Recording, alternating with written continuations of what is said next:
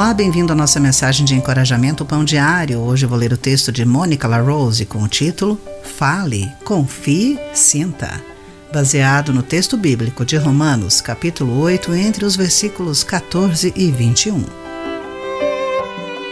Não fale, não confie, não sinta.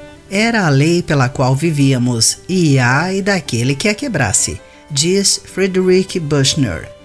Em seu livro de memórias Telling Secrets, Contando Segredos, Buchner descreve a experiência que ele chama de a lei não escrita de famílias que, por um motivo ou outro, enlouqueceram. Em sua família, essa lei significava que ele não podia falar ou lamentar o suicídio de seu pai, deixando-o sem alguém a quem pudesse confiar sua dor. Você se identifica? Muitos de nós aprendemos a viver com uma versão distorcida do amor, que exige desonestidade ou silêncio sobre o que nos feriu.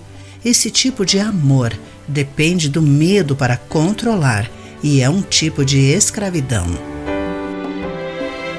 Não podemos esquecer que o convite de amor de Jesus é diferente do tipo de amor condicional que muitas vezes experimentamos, um tipo de amor que sempre temos medo de perder.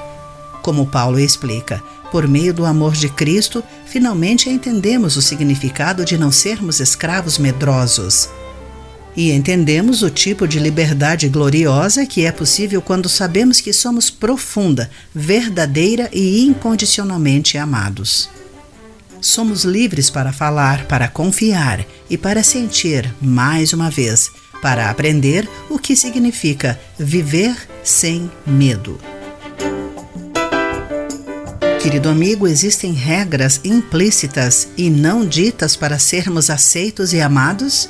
A sua vida seria diferente por não precisar seguir tais regras para ser amado? Pense nisso. Eu sou Clarice Fogaça e essa foi a nossa mensagem do dia.